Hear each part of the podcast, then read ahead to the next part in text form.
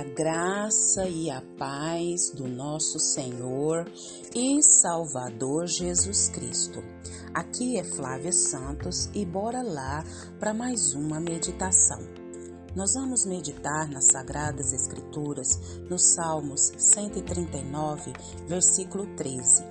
E a Bíblia Sagrada diz: Tu criastes o íntimo do meu ser e me teceste no ventre da minha mãe. Eu te louvo porque me fizeste de modo especial e admirável. Tuas obras são maravilhosas. Digo isso com convicção. Salmos 139, versículo 13 e 14. Oremos. Pai, em nome de Jesus, nós estamos diante, Pai, da tua poderosa e majestosa presença. Pai, e nós queremos com todo o nosso ser, com toda a nossa alma, com toda a nossa força, com todo o nosso entendimento, pedir ao Senhor que perdoe os nossos pecados, perdoe as nossas fraquezas, perdoe as nossas iniquidades, perdoe, Deus, tudo, tudo, tudo, tudo que há em nós que não te agrada. Paizinho, limpa-nos, purifica-nos, santifica-nos com o sangue purificador de Jesus Cristo. Pai, agradecemos ao Senhor por mais uma semana que passou e por essa que já se iniciou no dia de hoje. Muito obrigada, Pai, por tudo que o Senhor realizou nessa semana, por todas as graças, bênçãos, favores, livramentos, providência, coisas que a nossa mente humana não pode nem alcançar. Muito, muito, muito obrigada pela tua presença viva, santa, real. Paizinho, pedimos ao Senhor que fale conosco Continue falando conosco, abra nossa mente, abra o nosso entendimento. É o nosso pedido, agradecidos no nome de Jesus. Amém. Nós vamos falar hoje sobre Você Não É um Acidente. Nós estamos com o livro de Rick Warren, Você Não Está Aqui Por Acaso. E nós vamos hoje para a parte 3. Você não é um acidente. Você não é um acidente. Seu nascimento não foi um erro nem um infortúnio. A sua vida não é um acaso da natureza. Seus pais podem não tê-lo planejado, mas Deus certamente o fez. Ele opera por meio de erros e fracassos também e não ficou nem um pouco surpreso com seu nascimento. Aliás, ele o aguardava. Você não está respirando nesse exato momento por acaso, sorte, destino ou coincidência. Você está vivo porque Deus quis criá-lo. A Bíblia diz: O Senhor cumprirá o seu propósito para comigo. Deus determinou cada pequeno detalhe de nosso corpo deliberadamente escolheu sua raça, a cor de sua pele, seu cabelo e todas as outras características. Ele fez seu corpo sob medida, exatamente do jeito que queria.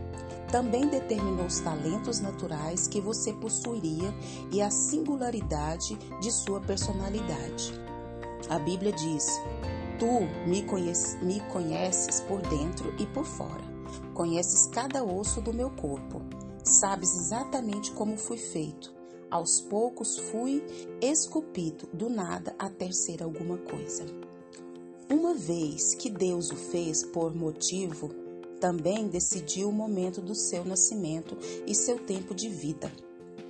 Planejou os dias de sua vida antecipadamente, escolhendo o momento exato do seu nascimento e de sua morte. A Bíblia diz: Antes mesmo de o meu corpo tomar forma humana, tu já havias planejado todos os dias da minha vida. Cada um deles estava registrado no seu livro. Deus também programou onde você nasceria e onde viveria para o propósito dele. Sua raça e nacionalidade não são acidentais. Deus não deixou nenhum detalhe ao acaso. Ele planejou tudo isso para o propósito dele. A Bíblia diz: De um só fez ele todos os povos, tendo determinado os tempos anteriores, estabelecidos e os lugares exatos em que deveriam habitar.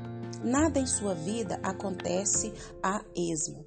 Tudo foi feito em função de um propósito. E o mais incrível, Deus decidiu como você nasceria. Independentemente das circunstâncias de seu nascimento e de quem são seus pais, Deus tinha um plano ao criá-lo. Não importa se seus pais foram bons, ruins ou indiferentes, Deus sabia que esses dois indivíduos possuíam a constituição genética específica para criá-lo, exatamente como ele imaginou. Possuíam o DNA que Deus queria para formá-lo. Embora existam pais ilegítimos, não há filhos ilegítimos. Muitos filhos não foram planejados pelos pais, mas não são um imprevisto para Deus. O propósito de Deus levou em conta o erro humano e até mesmo o pecado. Isso não significa que Deus cause ou desconsidere o pecado, mas que é capaz de redimir qualquer situação e de usá-la para os seus desígnios. Portanto, independentemente das circunstâncias de seu nascimento, você pode comemorar o fato de que Deus o criou para que fosse exatamente como é. O Senhor nunca faz nada por acaso e ele nunca comete erro. Ele tem um motivo para tudo que criou. Todas as plantas e animais foram planejadas por Deus e cada pessoa foi idealizada com propósito. O motivo de Deus tê-lo criado foi o amor. A Bíblia diz: muito antes que ele estabelecesse os fundamentos da terra, ele já pensava em nós e nos escolheu como alvo do seu amor. Deus já pensava em você antes de formar o mundo. Na verdade, você foi o motivo de Deus ter criado o mundo. Deus projetou o meio ambiente desde o planeta para que pudesse viver nele. Nós somos objeto do seu amor e o elemento mais valioso de toda a sua criação. A Bíblia diz: por sua decisão, ele nos gerou pela palavra da verdade, a fim de sermos como que os primeiros frutos de tudo que ele criou. Eis quanto Deus o ama e valoriza. Deus não age de forma aleatória. Ele planejou tudo de modo extremamente precioso. Quanto mais os físicos, os biólogos e os outros cientistas, cientistas aprendem sobre o universo, mais compreendemos quanto ele é adequado à nossa existência. Foi feito sob medida, com exatas especificações que tornaram a vida humana.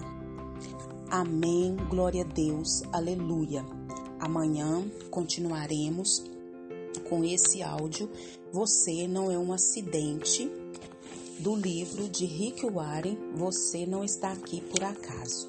E que o Espírito Santo de Deus continue falando e trabalhando em nossos corações.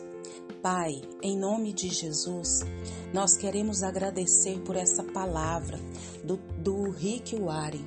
Você não está aqui por acaso e nem que nós somos um erro. Pai, nós fomos projetados, criados, planejados pelo Senhor. Muito obrigada, Pai, pelo teu amor. Muito obrigada, Pai, por toda graça, por toda benção, por todo o livramento, por toda proteção, por toda provisão. Deus, muito obrigada, Pai, porque o Senhor é o nosso Pai e o Senhor cuidou, tem cuidado e vai continuar cuidando de nós.